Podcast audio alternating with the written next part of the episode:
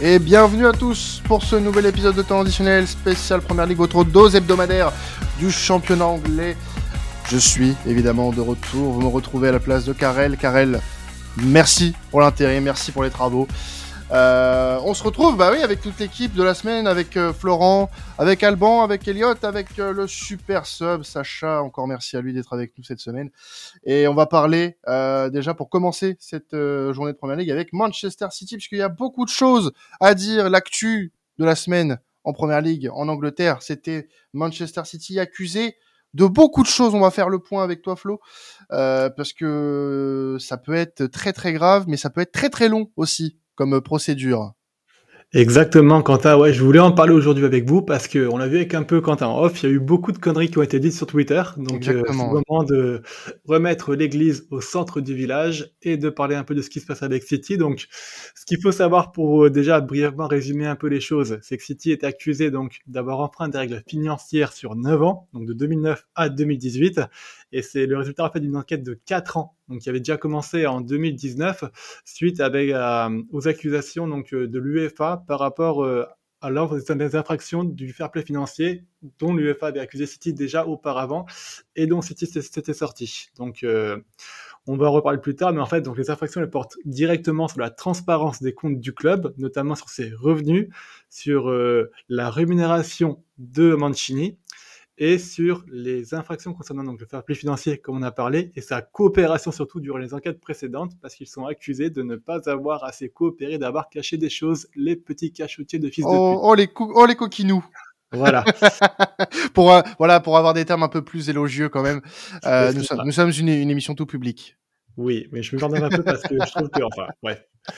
Donc le club, il est accusé d'avoir fourni des informations inexactes sur les revenus, y compris sur les sponsors. Donc en fait, ils sont accusés en gros d'avoir été financés par euh, l'État euh, de l'Arabie Saoudite, euh, non de, l'Émirat arabe excusez-moi, et de pas l'avoir vraiment euh, déclaré avec du sponsoring, on va dire, caché et gonflé, y compris sur les sponsors, avec les différents, euh, un peu comme ce qu'on avait avec le PSG, hein, les différentes entreprises des Émirats qui venaient euh, offrir des contrats gonflés à Manchester City, avec donc générer des surplus de coûts, et d'avoir caché une partie de la rémunération de Mancini de 2009 à 2013.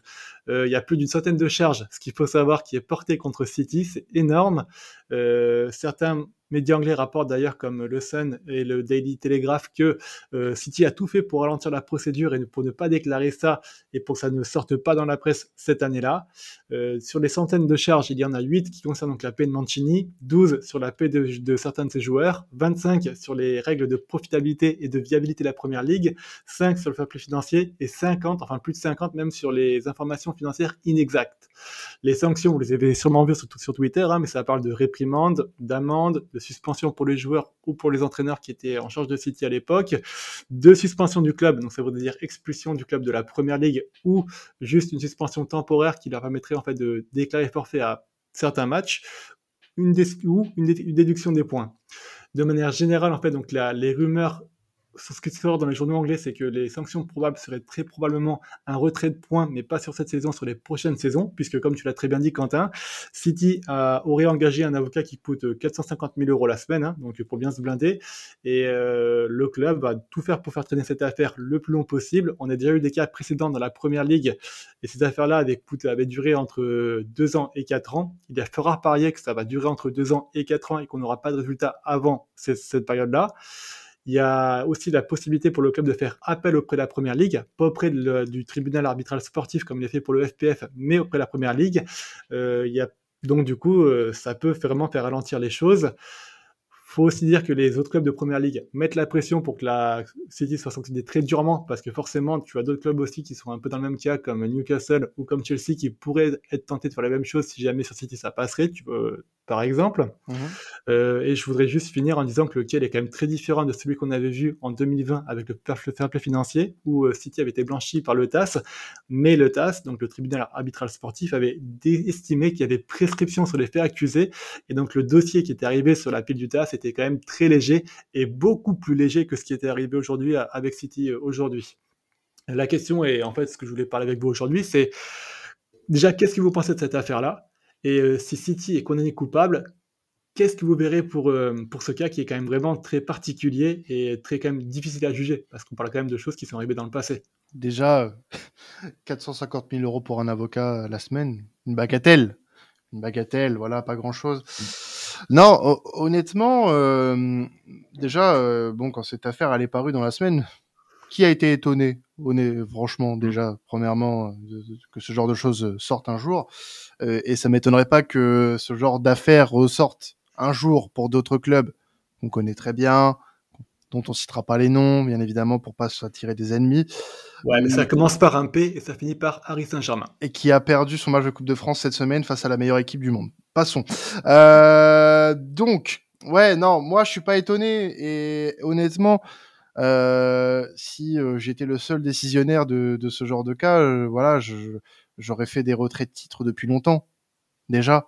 Euh, pour pour des infractions aussi aussi graves. Mais on sait très bien comment ça va se passer. On sait très bien comment ça va se passer. La première ligue ne, ne, ne fera rien hormis voilà ce retrait de points pour la saison prochaine. Alors si on est sur un retrait de points on va dire conséquent euh, comme euh, ont pu le connaître des équipes italiennes euh, récemment, enfin notamment une, euh, qui est la, qui est la Juve. là, je dis ok. Là, je dis ok, pourquoi pas. mais là, on parle sur des, en fait, des infractions qui durent depuis des années et qui sont quand même assez graves.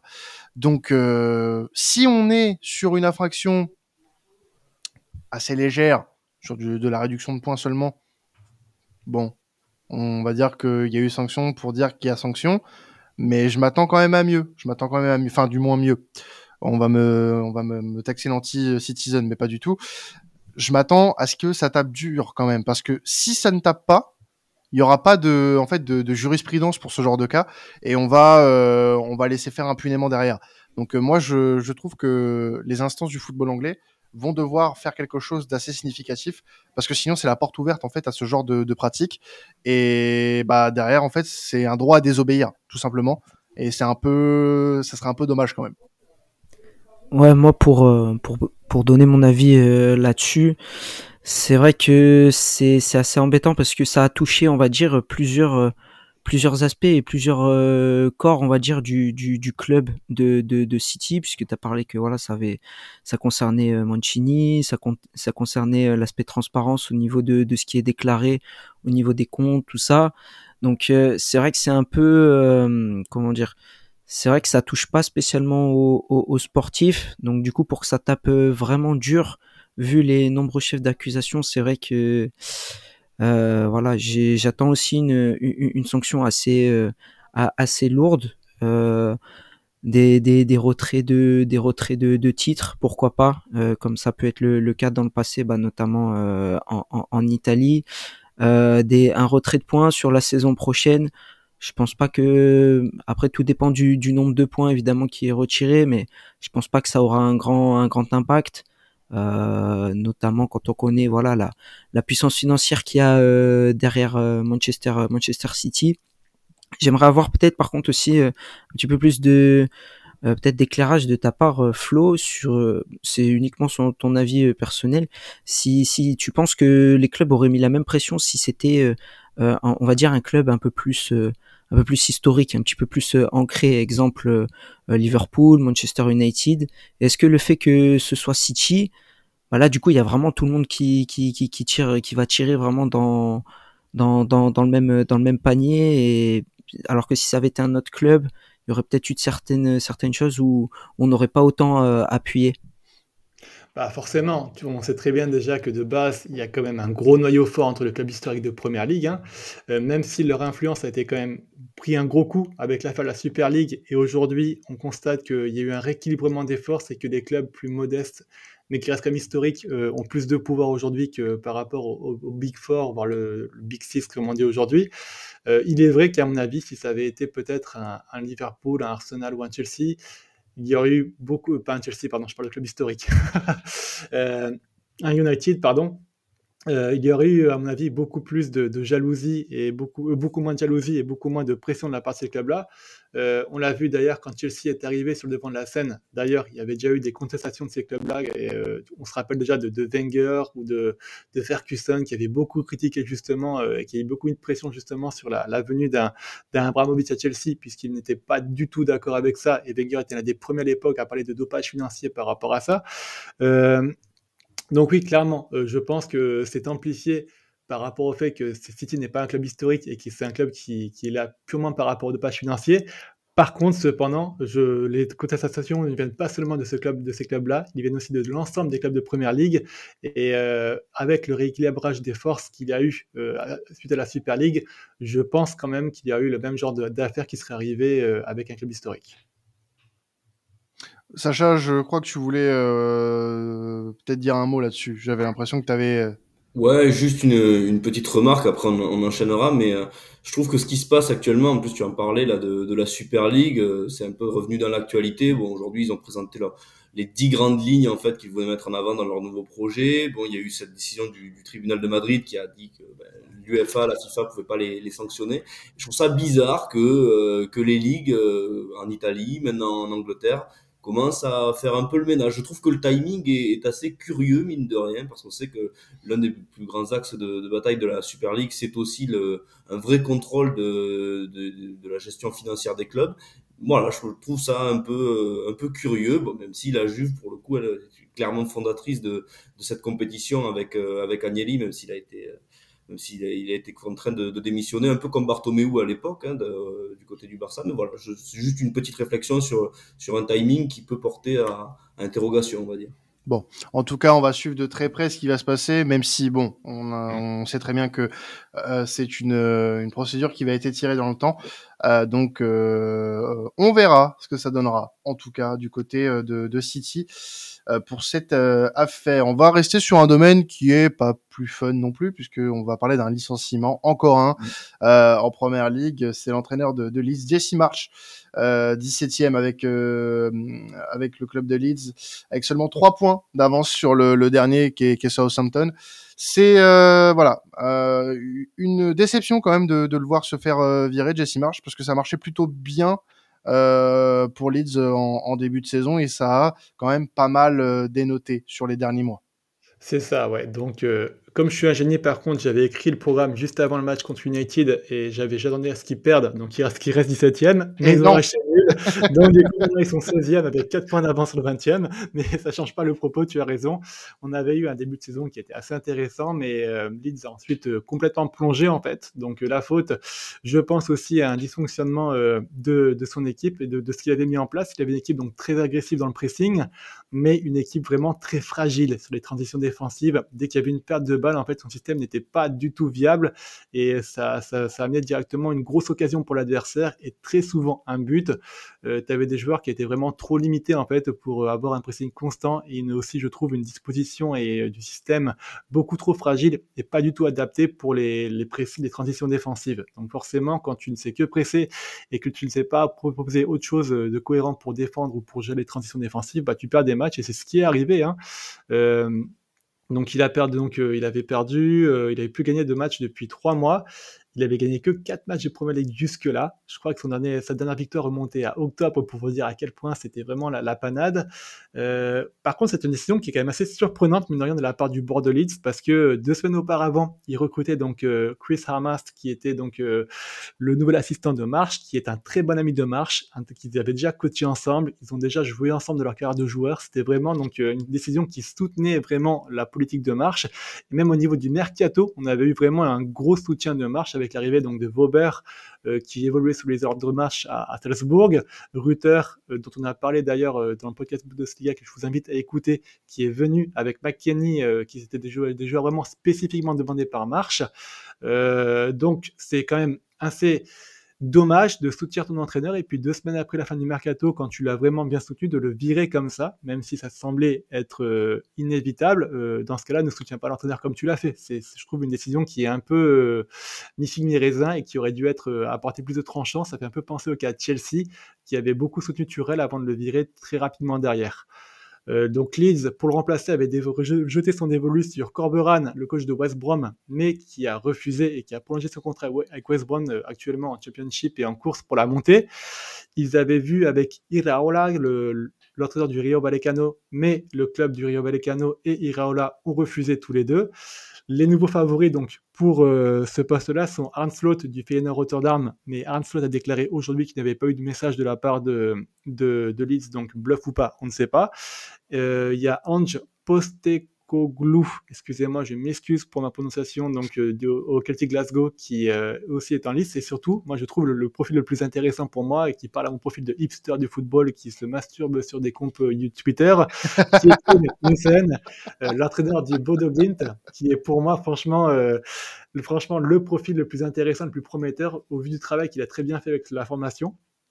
Euh, la question que j'avais pour vous, c'est donc, vu que la course au maintien, quand même, elle est très disputée aujourd'hui en première ligue, avec euh, bah, franchement des, clubs qui sont dans un mouchoir de poche. Hein. Il n'y a que 5 points d'écart entre Wolves, les Wolverhampton le 15e et Southampton le 20e. Est-ce que ça vous paraît judicieux de, licencier Marche à ce niveau-là? Et puis après Mercato, quand même, vraiment qu'il a, qu'il soutenu, quoi.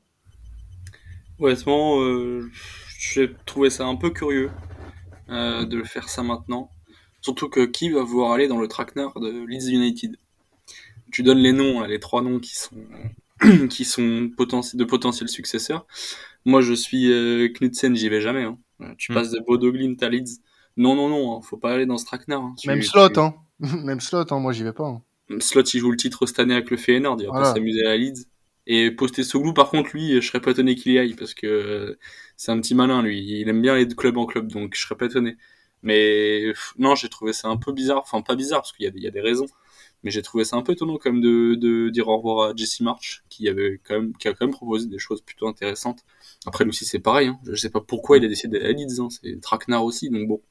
C'est pas un environnement facile en ce moment. Et, et puis sportivement, c'est très compliqué. J'ai l'impression que le groupe, malgré tout, euh, a du mal à, semaine après semaine, être très régulier sur le terrain. Et puis, peut-être que je me trompe, mais le collectif et le groupe, la moyenne d'âge est quand même très basse. Euh, quand tu as très peu de cadres qui peuvent euh, chapeauter euh, les plus jeunes, c'est compliqué d'aller chercher un maintien. moi, je pense que en soi, ils ont pas mal fait, puisque quand tu regardes un petit peu les équipes qui jouent le maintien, elles ont toutes viré leur coach quasiment. les Wolves ont changé, le Petit Guy est arrivé, Everton euh, qui est arrivé et bon, euh, euh, Flo, on a voilà encore un, goût amer euh, à travers la bouche. voilà, on va pas remuer le couteau dans la plaie, mon Flo. Et puis bah Soton qui a, qui a, qui a viré à Sunhotel aussi, même si ça va pas très bien non plus malgré tout. Mais tu as des équipes, voilà, Everton, Bon, c'est un match certes, mais voilà, il y a une victoire face au leader, donc c'est pas rien. Euh, les seuls qui l'ont pas fait, voilà, c'est West Ham et c'est Leicester euh, dans, dans, cette course au maintien. J'ai pas envie euh, de me dire que c'est une mauvaise idée, ça dépendra du remplaçant pour Leeds, mais il fallait de toute façon un électrochoc puisque là depuis quelques semaines ça va pas du tout, mais pas du tout. Euh, là il y a eu un coup mieux avec ce match nul face à face à United euh, mais bon, c'est plus United, j'ai l'impression qu'ils s'abordent plus qu'autre chose sur cette rencontre-là. Euh, United a eu beaucoup de chance d'ailleurs sur cette rencontre, mais bon, passons. Euh, ça va prendre du temps, je pense, pour euh, pour Leeds. Ça va être très difficile pour le maintien, mais en tout cas, euh, je pense que malheureusement Jesse Marsh ne pouvait plus faire grand-chose. pas de là à dire que son vestiaire l'avait lâché, mais tu sentais quand même à travers les matchs de Leeds qu'il y avait quand même un manque d'idées il y avait un manque de, ça manquait quelque chose. Euh, malgré un recrutement qui pouvait paraître un peu ambitieux quand même, mine de rien, euh, pour euh, pour les joueurs de, de Leeds, enfin pour le club de Leeds du moins. Mais voilà, ça pour le moment la, la sauce n'a pas encore pris, enfin n'a pas prise, et il faut qu'il y ait du changement rapidement, un électrochoc rapide pour que Leeds puisse euh, espérer un maintien euh, assez serein d'ici la fin de saison. Voilà. Euh, passons à la course au titre, on va parler d'Arsenal, on va parler de City, on va parler d'United, euh, qui ont tous les trois des matchs euh, plus ou moins euh, relevés. Exactement, ouais, tu le dis très bien. Donc, on en a parlé, Arsenal qui est tout juste défait de Everton et qui reçoit Brentford. Euh, Brentford, attention, des adversaires très compliqués, je trouve, parce que Brentford est invaincu depuis le 23 octobre et reste, je crois, sur 9 euh, matchs sans défaite à l'extérieur. Ils ont pris 11 points sur 18 contre le Big Six cette saison. Ils ont un jeu très compact en défense, très directs, ils sont très forts sur les coups de pied arrêtés, donc c'est vraiment tous les ingrédients que Everton avait mis contre Arsenal pour gagner à voir si le, euh, si Brentford pourra rééditer cet exploit-là. En tout cas, euh, pour rappel, donc c'est vrai que Arsenal avait battu Brentford à l'aller 3-0, mais Brentford était privé d'un joueur clé qui est Norgard et qui sera disponible samedi. Je pense vraiment que la clé de ce match, ça sera dans, dans la mesure dans laquelle Brentford va pouvoir compliquer le projet de jeu de Arsenal. Si Arsenal récite son jeu, il n'y aura pas de problème, mais si Brentford arrive à justement faire un pressing haut qui empêchera le jeu de Arsenal de se développer, ça pourrait donner des surprises. Côté City, donc euh, City reçoit Aston Villa, City qui, a perdu aussi la semaine dernière contre Tottenham au d'un très mauvais match, pardon, de leur part. Guardiola avait tenté quelque chose d'un peu nouveau avec l'association Alvarez-Haaland qui s'est avéré très stérile, il faut le dire. Euh, il faudra faire beaucoup mieux face à un Villa qui certes sort d'une claque contre Leicester 4-2. Euh, franchement, le premier match raté de la part de Emery jusque-là. Ils vont donc se rattraper, donc euh, match intéressant à suivre. Euh, faudra voir si Guardiola arrivera à se ressaisir et à mettre des choses un peu plus cohérentes sur le terrain. Et côté United, donc on en a parlé en effet, il se déplace à Leeds après avoir joué contre Leeds à Old Trafford ce mercredi. Les, hasards du calendrier des reports de match fait que les deux matchs se joueront avec 5 jours d'écart. donc il y a eu 2-2 hier, donc mercredi quand on a vu le match avec un United qui s'est fait surprendre en début de match, qui s'est rapidement fait retrouver être mené 2 à 0. Euh, alors, il y a eu vraiment une grosse erreur, je trouve, dans la préparation du match de la part de Tengag pour une fois, qui avait vraiment mis Dallo en fait dans un rôle très central, qui a vraiment beaucoup bénéficié au pressing de Leeds et qui a facilité la tâche au pressing de Leeds pour justement mettre les deux buts. Après, c'est une correction qui a permis à United de revenir, de dominer le match, mais de faire que de deux. Euh, ils seront privés de, de toujours de Casemiro. Euh, qui, euh, qui est absent suite au carton rouge qu'il avait reçu. Euh, attention, attention à United, ce sera quand même euh, un gros match avec un gros défi dans un Elan Road qui est l'une des meilleures manches en Angleterre. Il ne faudra pas se faire avoir par rapport à ça. Est-ce que donc dans ces trois matchs-là, vous voyez des surprises, des, leaders qui vont trébucher et pourquoi pas des nouveaux rebondissements au classement de Première Ligue? Je vais faire très simple. Pour moi, ça va être un week-end calme pour les leaders. Euh, Brentford, alors oui, c'est un. Peut-être qu'Arsenal, voilà, euh, sur le papier, aura le plus de mal. Euh, tu l'as dit, un Brentford qui prend beaucoup de points face au face au gros euh, cette saison, euh, qui est même pas si loin de ces fameux gros. Brentford est septième à 7 points du top 4 euh, et dans les places européennes, de ça c'est du fait de cette septième place. Donc euh, non, il y a, y a quelque chose à jouer pour Brentford, sachant qu'on ne sait pas trop comment les Gunners vont réagir suite à la défaite face à Everton. Euh, on espère quand même un, quand même un sursaut d'orgueil puisque le match face à Everton était quand même une calamité, on va pas se mentir. Mhm. Euh, mais euh, voilà, je, City. Alors face à Villa, oui, il y a eu cette défaite face à Tottenham euh, le week-end dernier, c'est pareil. On va voir comment ça va réagir de l'autre côté, sachant qu'il y a un match avec des champions à préparer également. Euh, mais euh, Villa, euh, Villa commence un petit peu à baisser aussi un peu le pied. voilà, il y a eu un, début très bon avec Unai Emery. Là, ça commence un peu en termes de qualité, je trouve, à, baisser un petit peu. Donc là, c'est pareil, ça va être à voir ce que ça va donner pour City et United.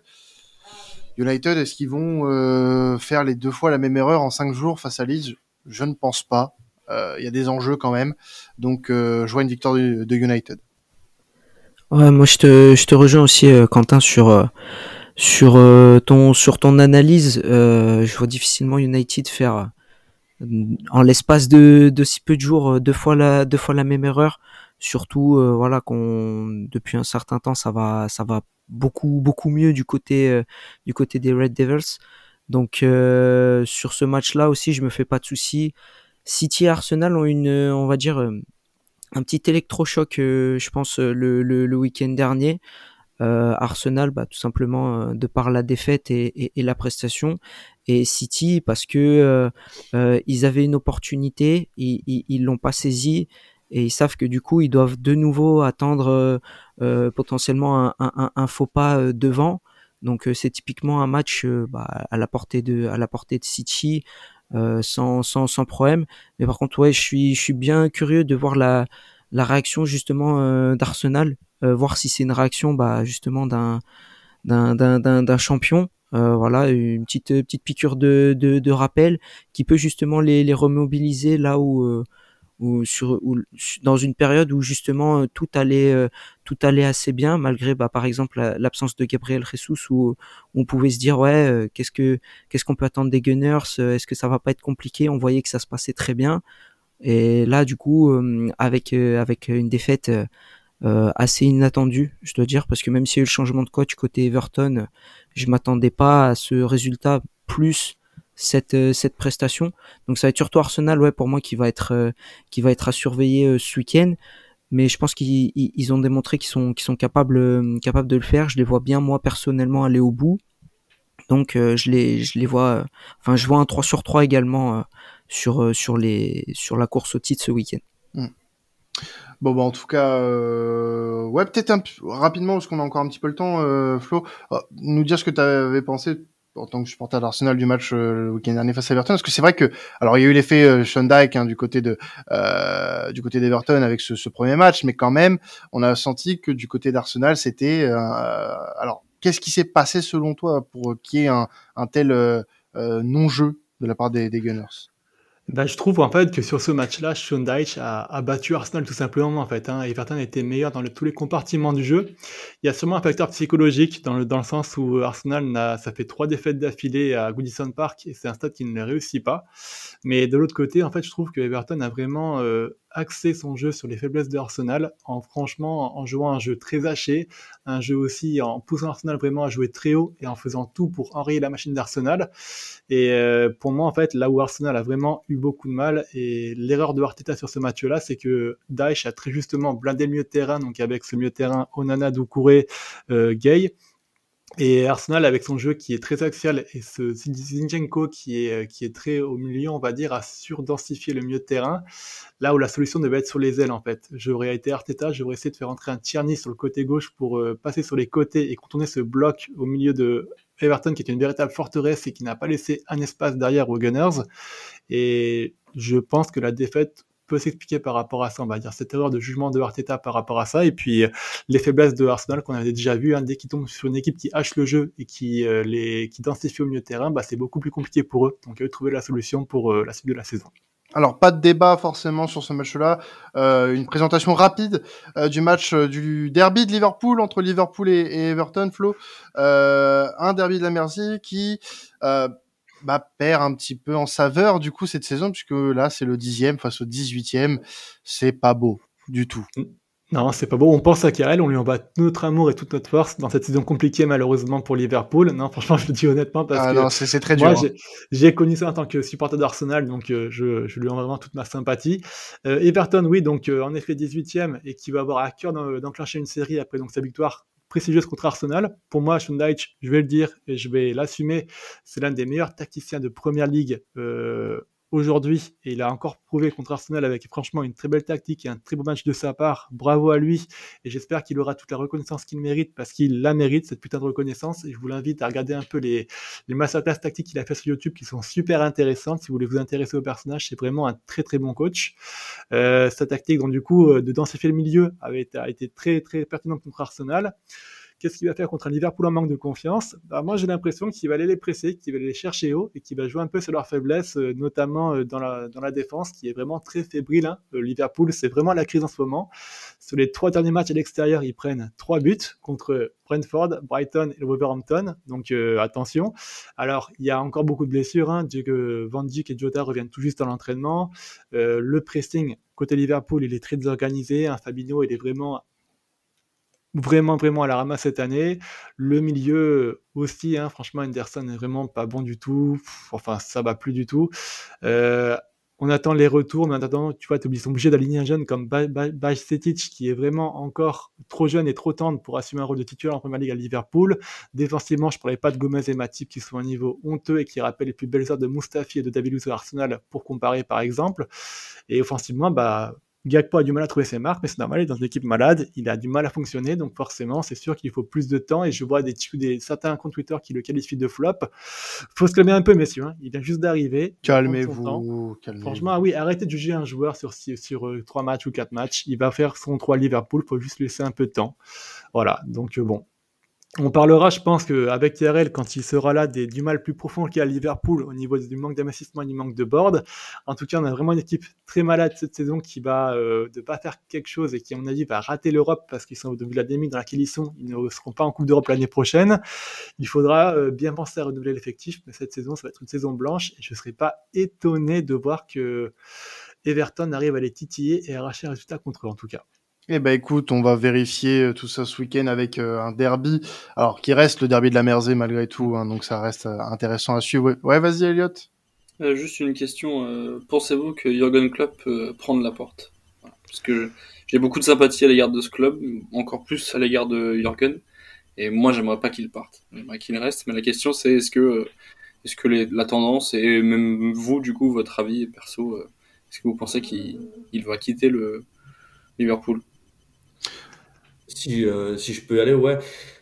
Franchement, c'est c'est vrai que c'est une belle histoire, mais il me semble qu'à qu'à Dortmund, pareil, ça s'était un peu mal fini. Il y avait eu des résultats euh, compliqués. Je pense que c'est un cycle énorme. Peut-être qu'il est arrivé au bout. Ça fait penser aussi un peu au, Cholo hein, du côté de l'Atleti. Là, on sent que c'est c'est quand même un peu euh, sur la fin.